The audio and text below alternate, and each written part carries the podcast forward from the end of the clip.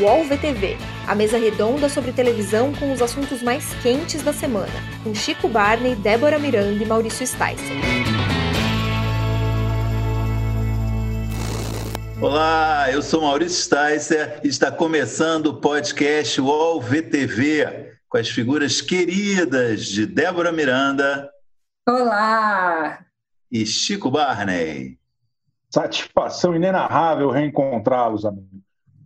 Igualmente, mestre Chico.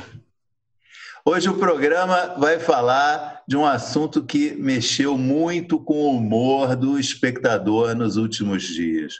Dois anúncios que a Globo fez recentes que abalaram as expectativas de muita gente e de outras que trouxeram alegria. A decisão de não exibir novelas novas mais em 2020 ou seja, Amor de Mãe só em 2021, e a decisão de escalar A Força do Querer, de Glória Pérez, para substituir Fina Estampa.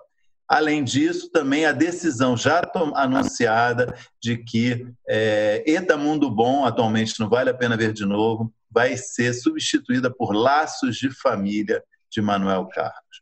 Só se fala disso no terreno, no mundo da telenovela, e há bons motivos para isso acontecer, como a gente vai discutir aqui no podcast.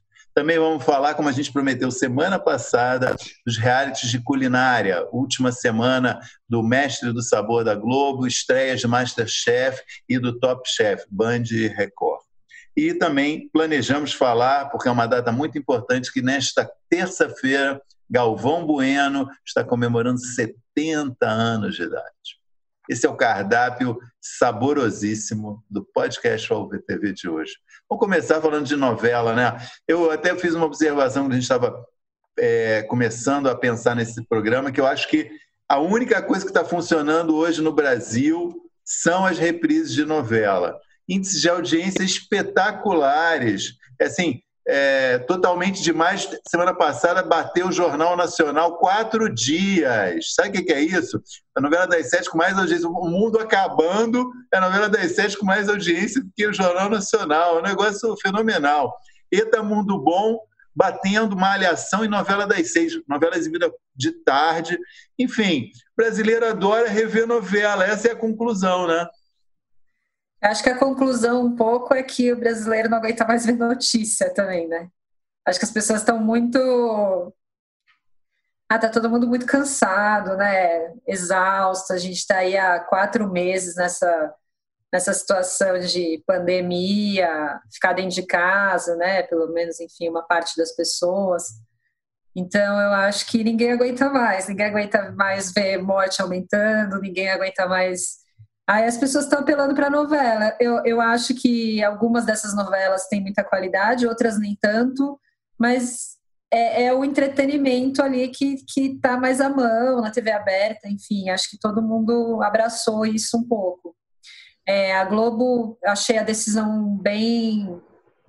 mostrou, mostrou é, esse cuidado, né? A gente estava com muito medo de que a volta da novela fosse uma coisa que a novela ficasse muito prejudicada, né? Fosse uma coisa muito é, que não entregasse, né? A, a, as boas novelas que estavam estavam sendo feitas à altura. Então acho que eles demonstraram bastante cuidado nessa decisão. A, ainda estão trabalhando com a hipótese de voltar em agosto. É um cenário voltar às gravações em agosto. Ainda é um cenário dentro da Globo. É, eles não eles não vão só voltar a gravar no que vem, eles vão começar as gravações, obviamente tomando todos os cuidados e tal, ainda estão dec decidindo é, qual é o melhor período, mas estão trabalhando no mês de agosto para retomar. Mas deve acontecer aquilo que a gente já conversou aqui, né? De, de ter uma produção mais lenta, mais cuidadosa, com vários protocolos. Então, a análise é que o fluxo de gravação não vai ser como antigamente, não vai ser tão grande. Então, que precisa aí ter um tempo de segurança, uma frente. Um espaço de... maior, né? É, exato, antes de conseguir colocar no ar de novo. Acho que até para não correr nenhum risco, né? Vamos dizer que volta, depois tem uma segunda, terceira, quarta onda, a gente não sabe muito bem o que vai acontecer, então é, achei que eles foram bem, bem cuidadosos assim nessa decisão. Então agora é, é mais reprise e esperar para que todas as expectativas sejam atingidas em 2021, né? Porque agora vai, acho que vai subir ainda mais as expectativas do, da volta das novelas. O, o, a pandemia veio provar que Silvio Santos tinha razão. O povo gosta de reprise, não tem problema nenhum passar mil vezes a mesma história. Marina Rui Barbosa é a Chaves da Globo. Pode colocar ela em tudo quanto for horário, que vai resolver. Acho que totalmente demais provou aí que é realmente uma novela muito boa, como a gente já achava na época. Rever né? é uma novela pô, muito fresca, muito vibrante, e tudo certinho. É fofa também ao mesmo tempo. Muito, muito legal. Um roteiro muito bom, excelentes atores. Então é legal ver esse sucesso. É, é um pouco triste ver o sucesso de Estampa, porque reforça algumas coisas que, que, a gente não gosta muito. Eu não gosto muito, pelo menos. Sei que o Maurício é um grande Agnalder, mas o, o, a grande questão aqui é que as reprises vieram para ficar. Acho que a gente vai ter que aguentar agora aí o trabalho de curadoria da Globo. Exatamente. O centro da questão agora é a curadoria da Globo. Quem está tomando essa decisão? Por que, que nós não podemos participar? Eu gostaria de votar. Eu me sinto é, tolhido dos meus direitos democráticos quando a Globo escolhe a força do querer sem perguntar para mim. Eu fico muito triste. É sobre isso que eu queria falar, quer dizer, quais os critérios né, que, que parecem ter motivado a escolha da força do querer? É, eu tenho alguns dados aqui que eu acho que ajudam a entender isso. E tem, eu acho que e são muito parecidos com os critérios que levaram a Globo a escolher Fina Estampa, que é absolutamente um sucesso. Né? Tem dado médias de audiência de 33, 34 pontos em São Paulo. São números até maiores do que Amor de Mãe estava dando. Tudo bem, tem, como a gente disse, como a Débora já observou, as pessoas não têm outra coisa para ver. Então está todo mundo em casa, mais gente em casa vendo novela, a audiência sobe. Mas se fosse um negócio ruim, a audiência não ia ser, não ia aumentar, né? Está tendo números muito bons. E a força do querer é, é um dos grandes fenômenos da década de é, 2010, né? é, ela fez, ela, ela recuperou o horário de uma maneira como há muitos anos não acontecia. Ela, ela superou as oito novelas que vinham antes dela, né? É, a, a, a, novela que veio imediatamente antes, para vocês terem uma ideia, a novela que veio imediatamente antes de A Força do Querer tinha sido A Lei do Amor, que é uma das novelas que foi pior de audiência na história do horário, que teve uma média de 27 pontos. A força do querer subiu a média para quase 36, 35,7 pontos. Foi um aumento, um aumento na média de 8 pontos de uma novela para outra, é uma coisa sem, sem precedentes é, em novelas. Quer dizer, se, digamos, a novela anterior tivesse dado uma média de 30 e poucos, a Força do Querer eventualmente teria chegado até perto dos 40, assim, porque é muito difícil você sair de um patamar baixo e recuperar tanto, ah. né, subir tanto a audiência. Então, ela provou realmente que é uma novela que interessou o público. Então, acho que esse é o critério, é, um, critério número um que definiu a escolha de A Força do Querer. Ela mostrou que ela, ela trouxe o público de volta quando ela foi exibida originalmente. A questão que eu acho que é, é diferente de Fina Estampa é que Fina Estampa foi exibida 10 anos atrás. Exato. E a Força do Querer tem menos de três anos. Isso é um, é um risco que eu acho que a Globo está correndo está mais fresco na cabeça de todo mundo, né? Muito mais e, fresco, né? Exatamente. Acho que é uma decisão segura, né? Acho que nesse momento de tanta instabilidade em todas as frentes, no mercado publicitário, na própria produção, na capacidade de produção num futuro próximo da Globo, está completamente é, é, é, comprometida, né? Então, quanto mais incisiva e pragmática a Globo puder ser, todas as emissoras puderem ser, com certeza eles vão decidir sempre pelo caminho mais seguro e mais óbvio, entre aspas, aqui. Exatamente. É, é, não foi uma década de audiências apoteóticas, né? Até por, por ter espaço para uma novela crescer oito pontos entre uma e outra, a gente vê que o formato ali, o horário estava numa certa crise. Então é mais difícil de pegar esses títulos certeiros, né? Então acho natural, é, é, faz sentido a Globo escolher a força do querer. Fico um pouco triste, fico um pouco magoado. Queria ter pelo menos dado meu pitaco em alguma enquete, no G-Show, em algum lugar. Mas tudo bem, vida que segue, vamos nessa. Em quem que você ia votar, Chico? Paraíso Tropical. Na minha Nossa, humilde eu pensei, opinião. Eu pensei a mesma coisa, sabia? Eu falei, cara, por que, que eles não põem Paraíso Tropical? É uma novela muito injustiçada. Mas eu lembro que ela, ela foi mal de Ibope. Ela não era tão boa audiência na época. Acho que ela é de 2009. Também ela tem o problema de ser não ser HD, né? Acho que Fina Estampa foi uma das primeiras. Então é, é mais um moinho de vento que, que brigarei eternamente.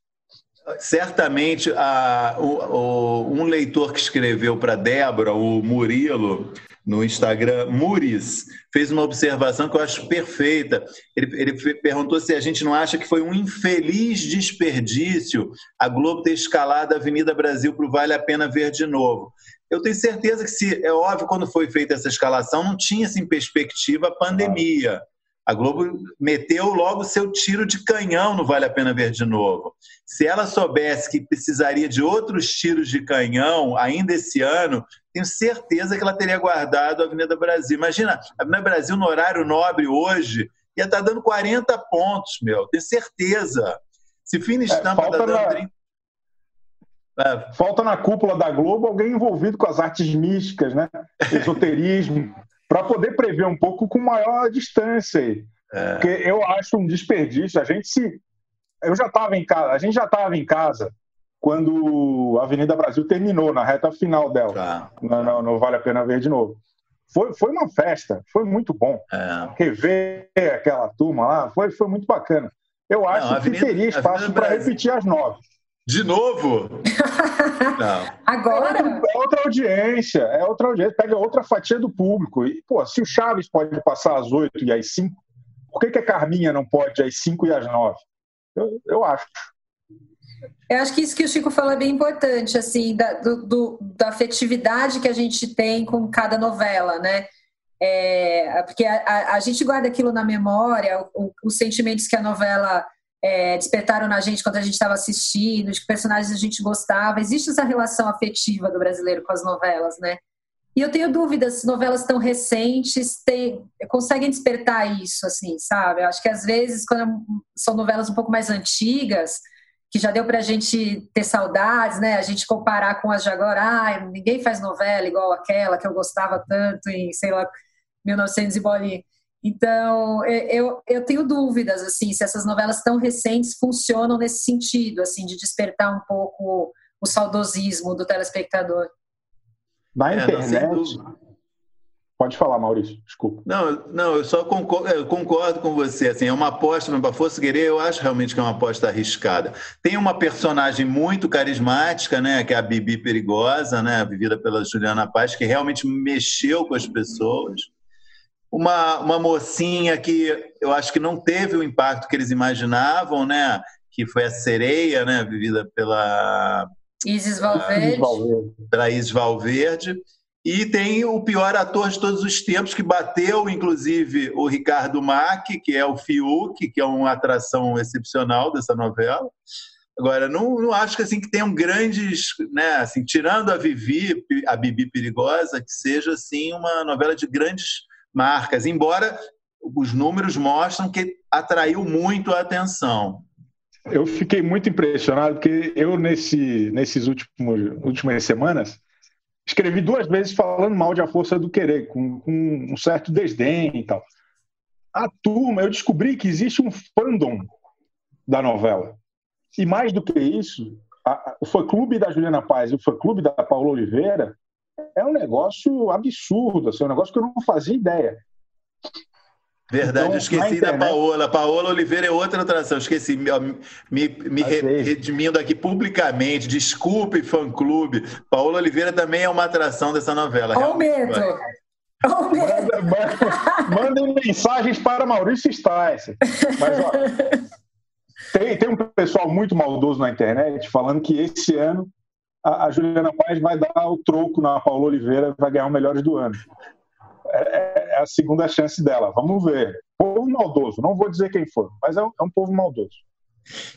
É, uma outra coisa interessante sobre essas reprises, é, duas, né? Uma acho que seria interessante a gente falar também sobre essa volta do né, Laços de Família, que é uma coisa assim, tem um, é, aí eu acho que atende um pouco o que você falou, né, Débora? Está guardado no imaginário, no, no, no, imaginário afetivo das pessoas, né? Uma novela mais antiga, né? Da primeira década do século, né? Tem muito tempo já e, e vai substituir uma novela que está realmente é, fazendo sucesso demais, que é o Eta Mundo Bom, do Valci. E a outra, outro assunto que eu também já queria levantar, é, que a gente está tendo muita repercussão, foi a entrada é, na, na Globoplay essa semana da íntegra de Vale Tudo. Que, enfim, a novela já, é, estamos falando já do final dos anos, é, final dos anos 80 ou início dos 90, né? É 89, é, eu acho. Final é 89, né? E que também está mexendo, acho, com o imaginário das pessoas, confirmando um pouco também o que o Chico já falou. Uma novela que já passou, já passou, não vale a pena ver de novo, e está mobilizando demais as pessoas agora a possibilidade de ver é, é, em streaming, né? Quer dizer, que você pode ver cinco capítulos seguidos, pode ver na hora que você quiser e tal. Bom, eu acho Vale Tudo é uma novela que essa aí podia passar, né? Às cinco, às oito, às... enfim. É, é uma novela histórica, entre as melhores de todos os tempos, para mim, pelo menos. É, é uma novela que eu amo, assim. Então, que bom que a gente pode ver e, e, vai ser na íntegra, porque né, várias versões que entram não vale a pena ver de novo, são muito editadas, às vezes tem coisas que são né, cortadas. Então, acho, acho uma excelente novidade. E, enfim, eu sou, seguindo a linguagem do Chico aí, eu sou Manuel Carlos, Carlos total. Eu amo as novelas do Manuel Carlos, então eu, estou animadíssima. Uma boa escolha, né? Eu acho, Laços Família. E também uma novela marcante, né? Com a Carolina Dickman, Raspando a Cabeça, todo aquele... Né? Foi, foi uma novela que também é, ficou bem. Acho que todo mundo é, lembra e, e sente saudades, assim. Eu acho legal quando a Globo mostra que tem bala na agulha, não vale a pena ver de novo. Eu acho que ela está numa sequência muito poderosa, assim, muito emblemática de abrir o acervo e falar: olha aqui, olha o tamanho dessa encrenca. É muito legal quando, quando engata essa fase, assim, porque realmente é, é a emissora que pode fazer isso. O pessoal na internet, até gostaria de ver se vocês sabem por quê notou que a Globo está dando uma apressada em Eta Mundo Bom. Eta, Eta Mundo Bom. Vou me chamar de gago de novo, hein? O pessoal me sacaneia. Mas, enfim. Alguém sabe por que, que a Globo está apressando? O Ibope está maravilhoso, está tudo certo. Não sei o que, que eu... eu não sei qual é a estratégia. De fato, começou exibindo quase na íntegra os episódios né, os primeiros momentos, e aí, a partir de um certo, um certo ponto, começou a enxugar mais os uh, trechos. Eu acho que é meio normal, não vale a pena ver de novo isso. Né? Tem, eu acho que uma estratégia, tem um, um plano de tempo para a novela ficar no ar, que eu saiba, não é, não é realmente exibida na íntegra, né, como disse a Débora. E queria fazer só uma observação sobre Vale Tudo, que também tem a, tem a ver com a possibilidade de você ver a íntegra agora, que eu acho uma maldade o que a Globo está fazendo na promoção da novela, cortando a Débora, a, a Regina Duarte, né? É, acho isso muito triste, assim, um negócio... É, pô, a, a, Maria de Fátima é uma das protagonistas da novela, né? Não dá para você colocar ela em segundo plano, não é uma personagem secundária. E ela, ela sumiu da chamada. Ontem passou uma chamada na TV que eu fiquei dando, eu fiquei voltando para achar é um frame de um segundo da Regina Duarte com a, com a cara cortada, ela está meio atrás de um negócio, pareceu meia Regina Duarte na, na chamada. Poxa, aí, tudo bem, eles tiveram lá um, desentendimento sério, Dona Regina e Dona Rede Globo, agora o público, não, ela mesmo não merece isso e o público não, também não, né? além do problema técnico que o Chico observou, né? Que isso eu deixo ele mesmo falar, né? Essa coisa fica todo mundo meio achatado, né, na, na exibição, né? É, são duas coisas. Eu, eu gosto que a Globo faça isso, eu acho interessante. Eu gosto quando o CNPJ mostra que tem emoção também. Acho que nós estamos aí no momento que, que as pessoas têm que se virar contra o errado, tem que dar uma diminuída na, na, no, no espaço para algumas coisas durante um tempo. Daqui a pouco tudo volta ao normal e vamos para frente. Sobre a, a, imagem, a Globo, desde, a, desde o começo do Viva, ela estica as imagens, fica todo mundo com cara de bolacha. É um negócio muito esquisito. Eu não consigo assistir. Eu adoraria estar vendo Vale Tudo, não sei mais o quê, mas eu não consigo porque me dá angústia. Aquilo lá não são figuras humanas reais. Aquilo ali é uma, parece humano só, mas não é. É muito estranho. E aí fica só cabeça na tela, assim, um negócio horroroso. Eu tenho muita angústia. Eu acho que a Globo deveria, pelo menos, dar a opção do cara assistir no formato original. É, seria um pouco mais digno cortado, né, com a barrinha escura nas laterais, né, mas aí a imagem fica tudo bem, né? É, porque não tem tanta qualidade de definição, mas pelo menos tem a imagem ali, é. né? É, não, a, a, qualidade, a definição fica muito melhor assim, sem exato, o zoom. Exato. Eu estava vendo domingo, é, é, desculpem, estava vendo Jaspion e Jiraya na Band de manhã, e, e, tinha esse problema. Daí a galera reclamou e a, e a Band colocou uma faixinha, assim, duas faixinhas laterais, com o desenho do Jirai, ainda ali botou o designer para trabalhar. Porra, show de bola. Foi bom para você? Jirai, pô, Jirai, a dublagem dessas séries japonesas, eu, eu ainda vou, vou falar sobre isso aqui em breve. Mas é espetacular. A dublagem dos anos 80 e 90 era um negócio. É nostalgia, né? É isso que a gente está falando aqui. Comfort TV. A gente acha que era melhor, mas é porque a nossa vida era melhor. Ô Chico, sobre é, CNPJ se emocionar, né? Você usou é, CNPJ. É, Com emoção. Hã? É, CNPJ com emoção, né? Demonstrar. O... Concordo, eu concordo com você. Eu acho legal também CNPJ é, ter emoção, manifestar-se nesse momento. É muito importante, de fato. Meu ponto só é que eu sou, eu sou contra reescrever a história. Né? Então, acho, isso que eu acho ruim, sabe? É, é, tentar apagar o que aconteceu, passar uma borracha ou rever um pouco o que aconteceu. Eu só queria fazer esse adendo. Eu concordo, também acho legal o CNPJ se manifestar, mostrar a sua emoção, mas acho ruim ressentimento. Isso eu acho ruim. Mas enfim. E fora que se você se dispõe a, colocar a novela no ar, né? Você sabe que ela é a protagonista, ela é uma das protagonistas da novela. Então, se você decidiu colocar a novela no ar, vai que vai, né? Exatamente. Bom, acho que demos um bom painel aqui, né, desse momento reprises de novela e que, enfim, que venham mais reprises. E antes de, de da gente mudar de canal, eu vou pedir para você que nos ouve nos assiste assinar o nosso programa nos distribuidores de podcast. É, além do UOL VTV, que é publicado toda terça-feira à noite, você também tem acesso a boletins curtos dos colunistas do UOL, com mais informações sobre televisão. Então, é, fica aqui a mensagem para assinar o UOL VTV no Spotify, Apple Podcasts, Google Podcasts, enfim, no seu distribuidor favorito. E agora sim, vamos mudar de canal?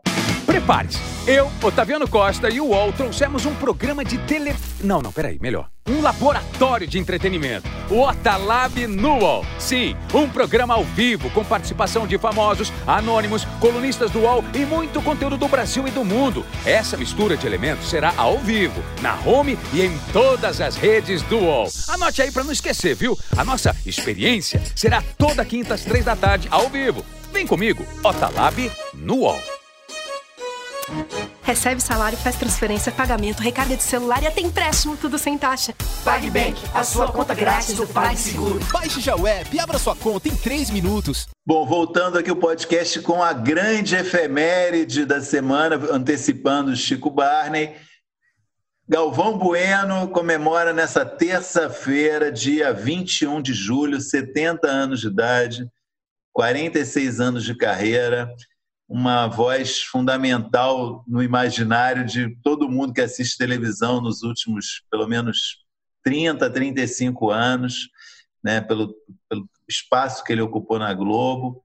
E, enfim, é, é incontornável falar de Galvão Bueno nesse momento, né? É, eu vou passar a palavra para eu sei que eu sei que tem alguém que está muito quer muito falar sobre isso, que é a Débora.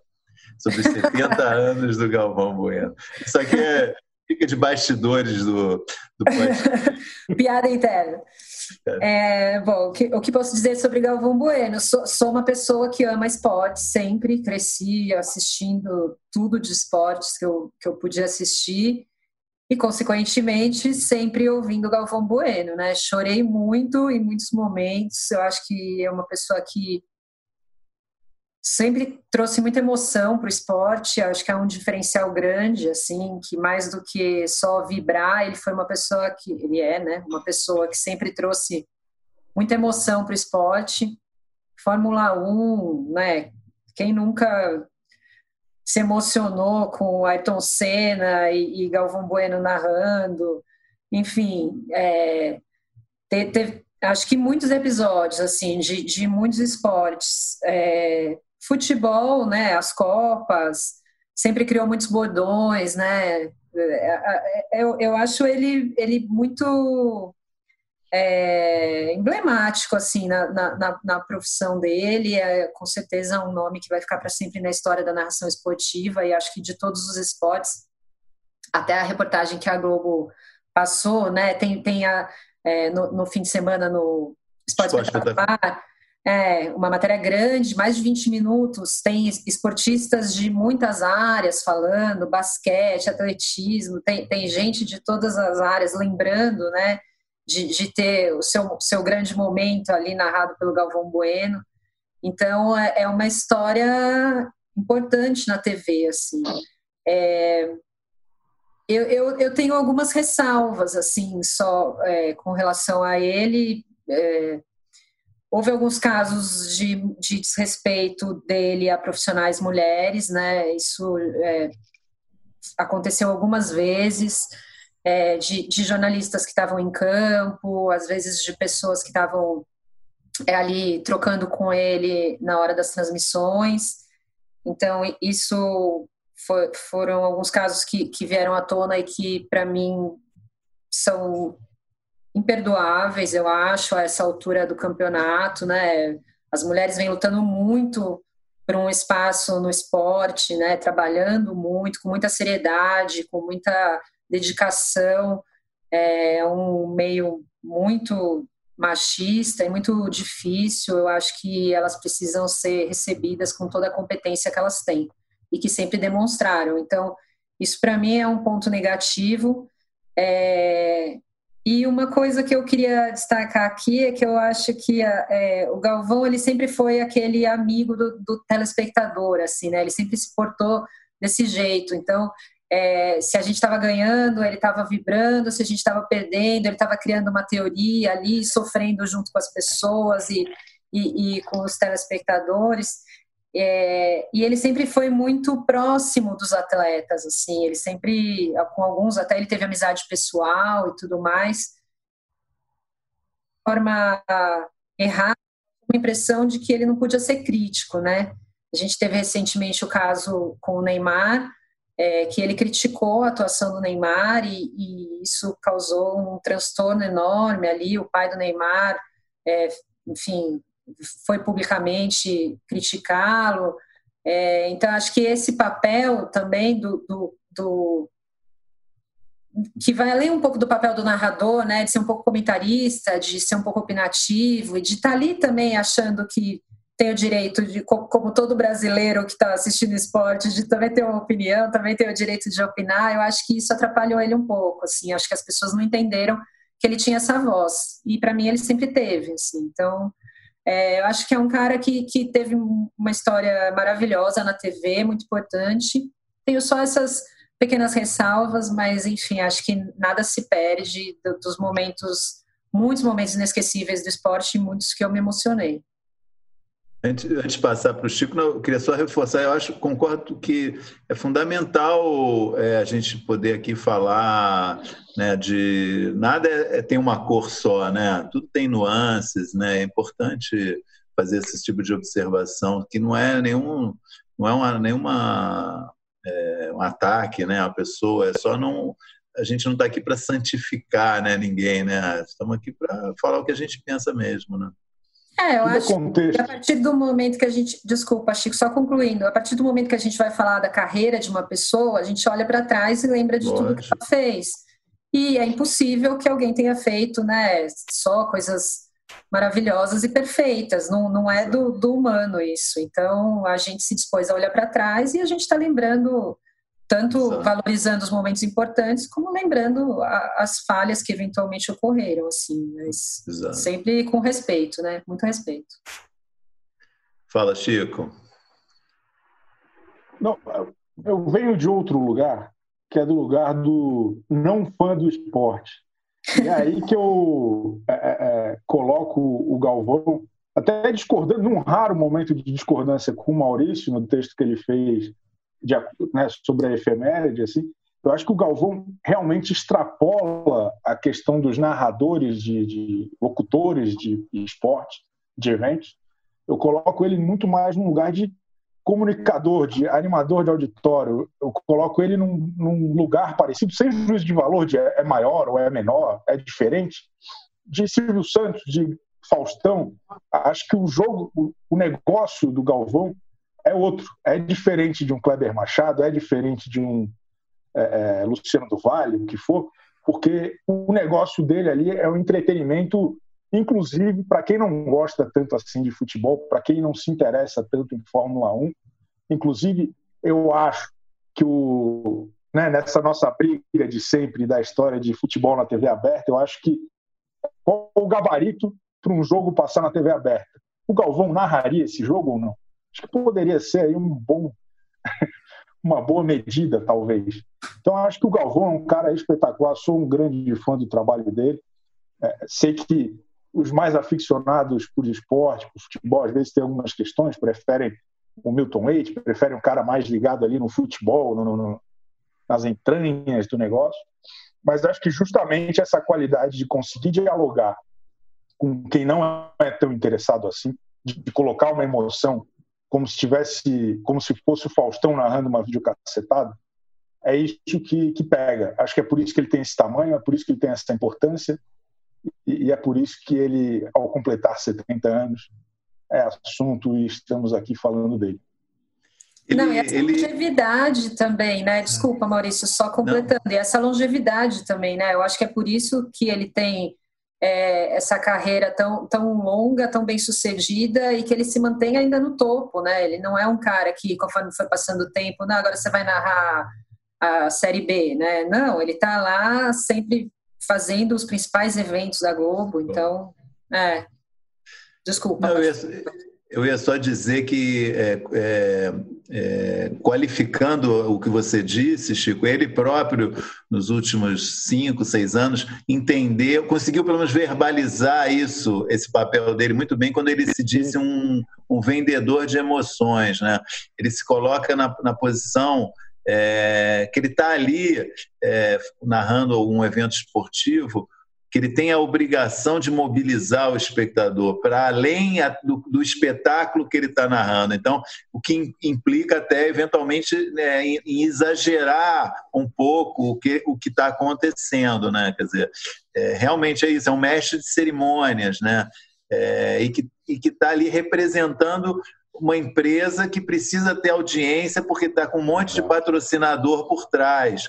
Né? Quando ele fala que é um vendedor de emoções, ele sabe exatamente esse lugar, né? que é um negócio um negócio muito valioso, né, muito importante para uma empresa de comunicação e tem que fazer aquilo da melhor maneira possível, tem que a, a, é, trazer o público da, da melhor maneira possível. E nesse sentido eu concordo com você. É, eu acho que ele, ele, transcende realmente a figura do narrador esportivo. É, o meu ponto é quando você analisa ele como narrador esportivo. Eu acho injusto você dizer que ele é o maior de todos, porque eu acho que assim, na memória de quem acompanha futebol já há quase 50 anos, e tem gente que acompanha há mais ainda, claro.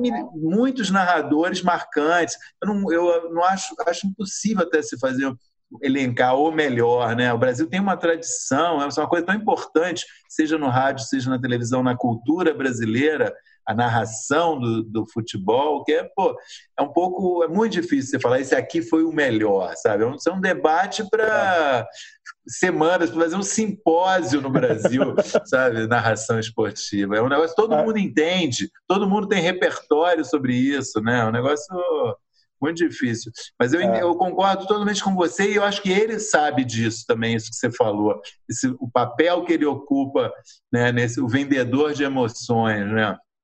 O impacto cultural, né? No final das contas, transcende o negócio dele, original. Sim. Acho que esse é o, o legado que vai ficar do Galvão. É, ele não, não ficou restrito a quem gosta de futebol, que a gente sabe que é muita gente, a gente sabe que é a maioria das pessoas, mas ainda assim, minha querida vovó, a, né, a, a, vizinha, eu, a gente gosta também. É, é, é o que está passando na TV e é bom, é emocionante. Galvão Bueno é coautor. Então, eu ia falar, eu acho que ele tem um didatismo também, né? Que é, que é talvez o que desagrade as pessoas que acompanham tanto o esporte, mas é o que atrai esse público que normalmente não, não acompanha, né? Então, você está assistindo uma Copa do Mundo, às vezes a pessoa que não acompanha futebol, ela não sabe, sei lá, do VAR, do, da, do onde estão aqueles jogadores, enfim, e, e, ele tem esse didatismo de explicando, né, um pouco ali, ele vai, ele vai, ele vai criando é, é, quase um enredo ali, né, em que ele vai, em que ele vai meio te ensinando o que, que é aquele esporte. E, obviamente, para quem acompanha, às vezes pode ser um pouco, um pouco irritante, assim, mas é. pega muita gente. E nesses grandes eventos, afinal de contas, Copa do Mundo, Olimpíada, esse tipo de coisa, essa é a ideia, né? Que, que todo mundo vai lá torcer, enfim. Então, tem, tem, tem esse mérito também. E eu achei genial a homenagem que a Globo está fazendo para ele nessa terça-feira, que é dar a oportunidade dele narrar o jogo que ele não pôde narrar no passado do Flamengo porque ele teve um problema no coração.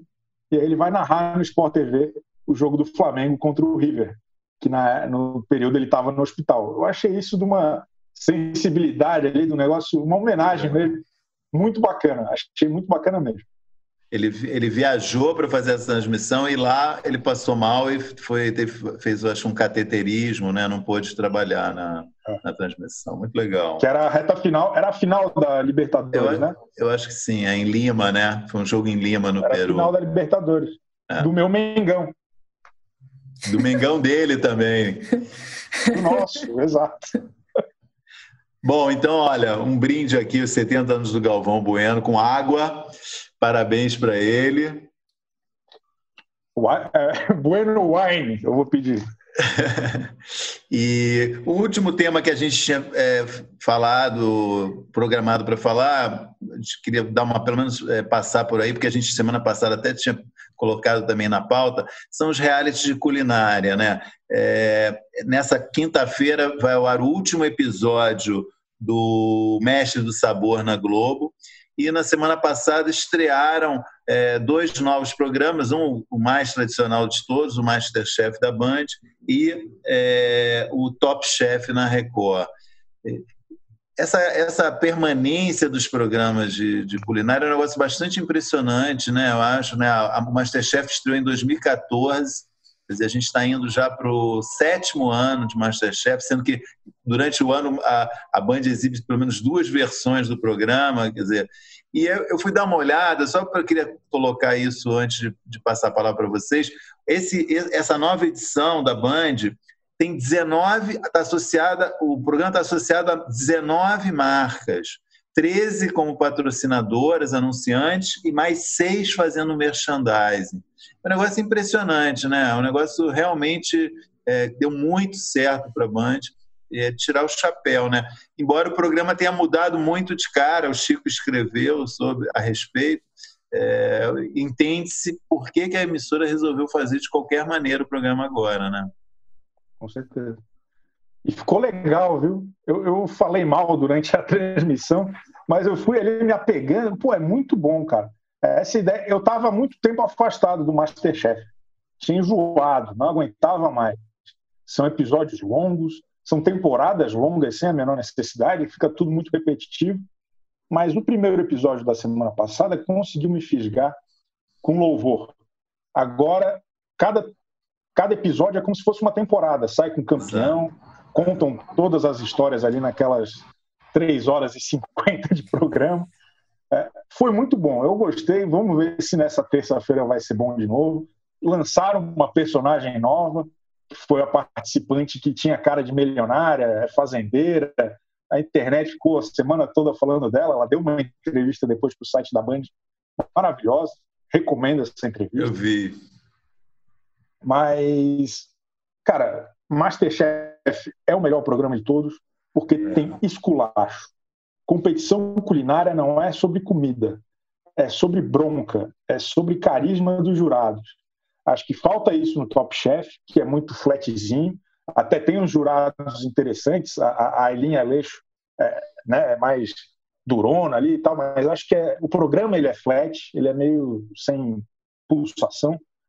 E o Mestre do Sabor, eu, eu não consigo entender, porque é, é uma versão montessoriana do Masterchef. É reforço positivo em cima de reforço, reforço positivo. Não dá para entender como que alguém é eliminado naquele programa, porque é tudo maravilhoso, é tudo espetacular. E, e enfim, acho que Masterchef continua como o melhor, porque tem um elenco campeão. Aqueles três caras foram um achado da Band, é espetacular. Depois de, depois de sete anos, a gente ainda tem paciência para ver Fogaça, Jacan e Paola na TV. Impressionante. Mais Só que melhor. paciência, a gente quer mais, né, cara? É um negócio Exatamente. impressionante. É. Exatamente, deu certo, cara. Eu passei um tempo enjoado, agora estou ansioso. Não vejo a hora de dar 10h50 para ficar até as 4 da manhã assistindo. Eu acho curioso que a gente vive um tempo em que é, os chefes de cozinha viraram celebridades mesmo, né? A Rita Lobo, né? Pô, todo mundo ama Rita Lobo, admira, tem aquela devoção, assim. Então, é, acho que está um período que as pessoas estão. Quem já cozinha vai lá e absorve todas as lições e pega dicas. E, ah, quem não cozinha é, tenta pegar alguma coisa ali também, porque quer, quer aprender, né? Acho que a, a, a, culinária ganhou um outro espaço, a gastronomia na casa das pessoas, né? De não ser só aquela aquela coisa desgastante do dia a dia de precisar fazer um almoço, precisar fazer o jantar, né? De ser uma coisa ali que às vezes você faz com os amigos, de ser uma coisa que você faz para você ficar melhor, para você comer melhor. Enfim, ganhou um outro significado ali, é, até de autocuidado, eu acho. Então, é, eu acho curioso também como essas, essas figuras da gastronomia acabaram virando grandes estrelas da TV ali, né? As pessoas amam muito a Paola, ela, meu, rainha. Então, é, e eu admiro muito também todos eles. Eu não sei cozinhar nada, passo só vontade. Eu, nem, eu parei de assistir porque eu estou na minha casa comendo pipoca e eles estão fazendo, sei lá, uma carne maravilhosa, tal, é uma tortura para mim. Mas de fato são, são figuras muito carismáticas e, e, e... fala, Chico. O Masterchef, pelo menos o primeiro episódio, é bom para autoestima porque só tinha cabeça de bagre participando. Os caras não faziam, sabiam fazer nada, era um negócio impressionante. Então faz bem para o Pode assistir, Débora, que você vai sentir a própria Rita Lobo. Vou me destacar, tá bom. Queria fazer um adendo ao que você tinha comentado. Eu acho que você fez um comentário no seu texto sobre essa questão de ter mudado a característica principal do programa, que não é mais, você não acompanha mais o candidato, né? você não se apega mais. Eu vi muita gente reclamando disso. Mas eu acho que do ponto de vista da essência do que é o Masterchef, é muito mais, de fato, um game show do que um reality show. Assim. É. A graça é justamente os jurados. Então, para mim, não importa se aquele candidato vai morrer, entre aspas, na, depois de um episódio só. A graça é o embate realmente que acontece ali naquela hora. Eu não me afeiçoo por ninguém. Na verdade, me afeiçoei uma vez por uma, uma, uma, uma senhorinha, esqueci o nome dela, que foi muito, era muito sacaneada, o programa, todos os programas, e foi sobrevivendo. Como é que ela chama? Era engraçado, mas era você lembra dela? Eu lembro, eu lembro. Era uma das primeiras temporadas. Exatamente. Ela, nossa, ela foi, ela foi muito, ela era muito zoada por todo mundo. Ela foi lá fazendo seu feijão com arroz semana após semana. ela fazia as coisas mais simples. As pessoas vinham com os pratos escalafobéticos, ela fazia sobre essa realmente eu me afeiçoei. Mas foi um caso tá único. Assim. Eu gosto realmente é disso, esse embate. Então, para mim não faz diferença, não é um problema o programa toda semana trocar os candidatos. É, acho legal. Vamos ver quem vai ser a próxima Aritana, que foi a, a celebridade do Masterchef, que foi para todos os outros reality shows depois. Bom, é, a gente já fez uma pergunta que foi enviada por, pelo Instagram UOL TV Famosos. Não, foi enviada diretamente para Débora. Né? A gente já tratou de um assunto que foi é, perguntado pelo nosso perguntador oficial, que é o Bruno da Mês, que ele perguntou se a gente achou certas é, reprises da, da Globo.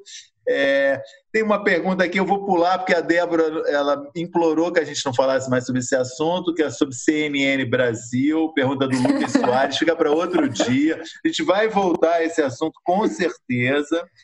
Só ah, esclarecendo, tem... gente, não é por nada, não. Eu só achei que a gente podia dar uma brecha. Toda semana, né? É, e retomar semana que vem, assim. Mas em breve a gente retoma. Foi totalmente acatada a sua sugestão. Concordamos totalmente. Muito e obrigado que... pela ideia.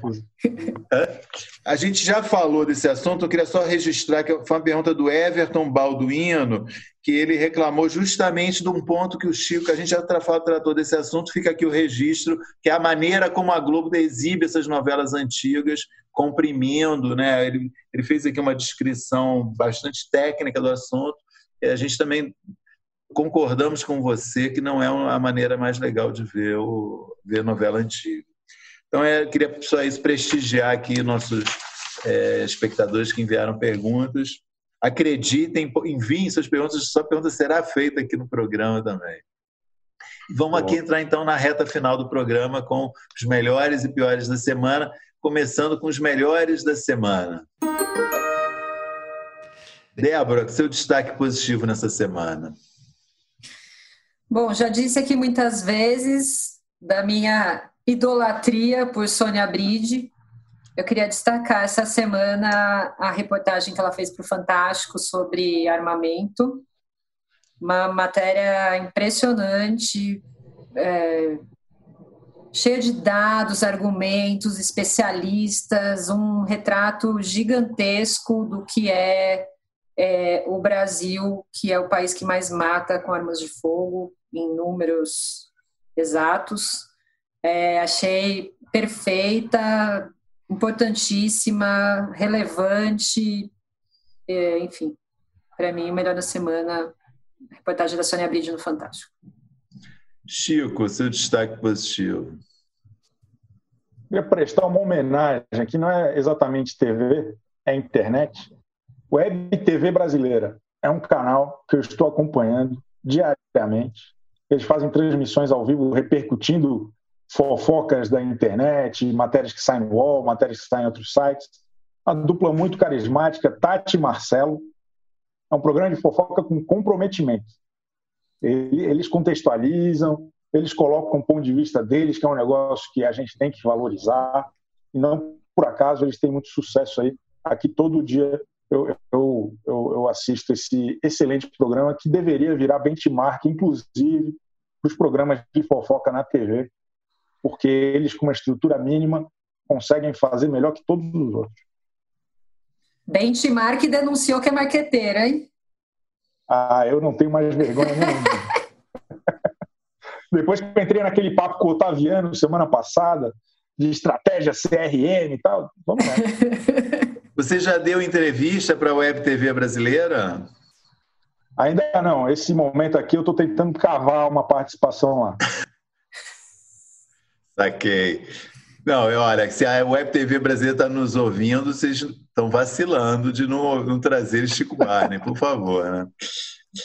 Bom, meu destaque positivo é, foi para o anúncio que a Globo fez de que está gravando uma série é, criada pelo Jorge Furtado, dirigido pela Patrícia Pedrosa, a mesma dupla de todas as mulheres do mundo. Estão fazendo uma série é, na quarentena, com, gravada por casais da vida real pra, que podem gravar juntos, vivendo personagens. A série está é, com o título provisório de Amores Possíveis.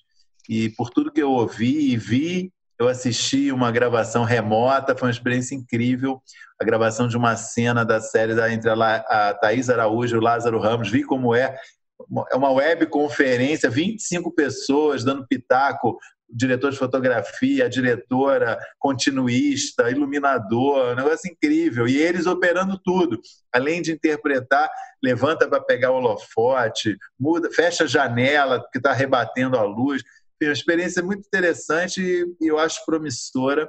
Então, que fica aqui o registro, que eu acho que vem coisa boa por aí. Boa. Vamos falar então dos piores da semana. Começando com a Débora. Olha, fui, fui dar outra chance para a Fina Estampa, não é mesmo? Essa semana. Falei, não, vou lá, né? Sei lá, vai que tá legal, vai que tá numa boa fase. Aí eu liguei a TV e a cena era Malvino Salvador e a Carolina Dickman, ela estava experimentando um vestido Aí ele vem, invade e fala: esse vestido de vagabunda rasga ela inteira. Sei lá, foi o que me deu. Mudei de canal imediatamente.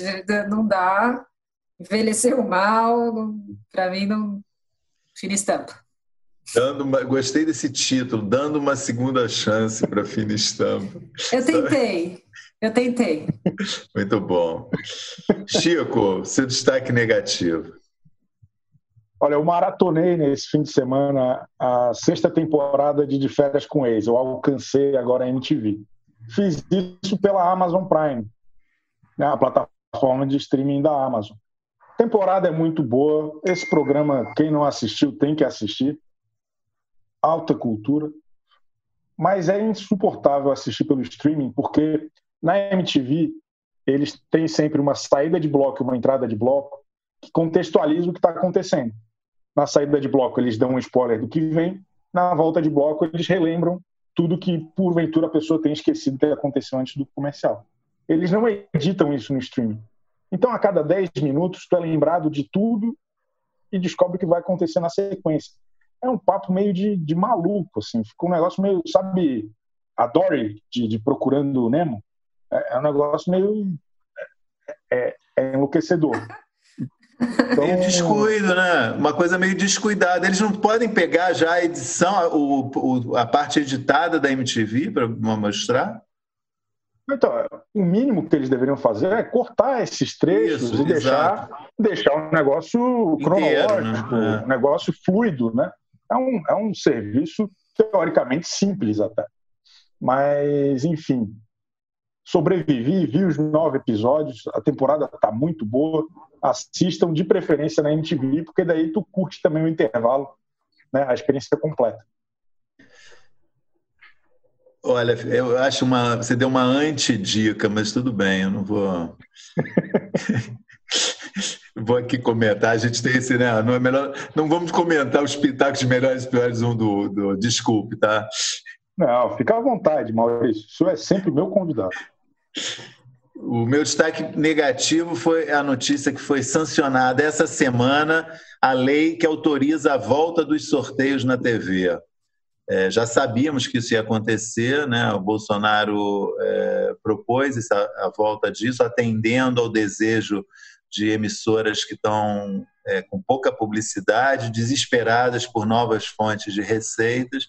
Mas eu lamento muito, porque isso normalmente é, é engana trouxa, né, para pegar gente que está desprevenida, distraída, que fica apostando na TV. Um, vira, a TV vira um cassino, pessoas perdem dinheiro, enfim, tenho, é, lamento muito que a TV vai voltar a hospedar um negócio que já teve no passado, foi vetado, proibido, está mandando para trás em matéria de é, legislação para televisão.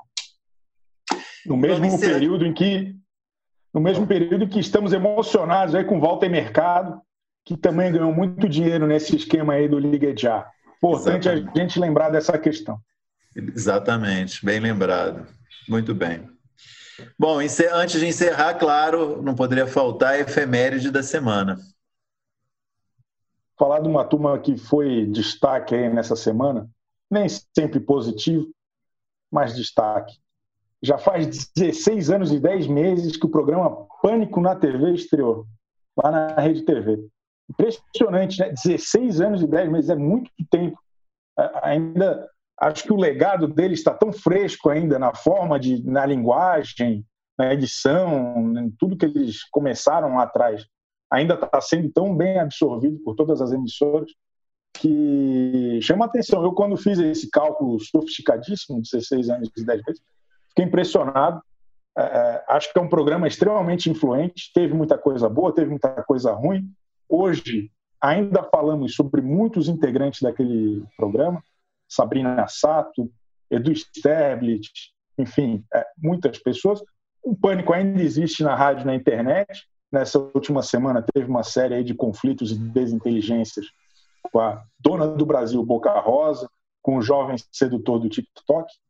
Enfim, é isso. 16 anos e 10 meses. Estreou então é 2004? É 2004 a estreia? 3. 2003. 2003. 2003, ficou na Rede TV até 2012 e daí na Band acabou em 2017, foi cancelado e continua sendo cancelado numa base aí semanal. Emílio e seus amigos, sempre cancelados. Fica a dica, então, de Chico Barney, hoje de férias com o ex e pânico na rádio, as recomendações do nosso colunista. É... Eu não falei isso.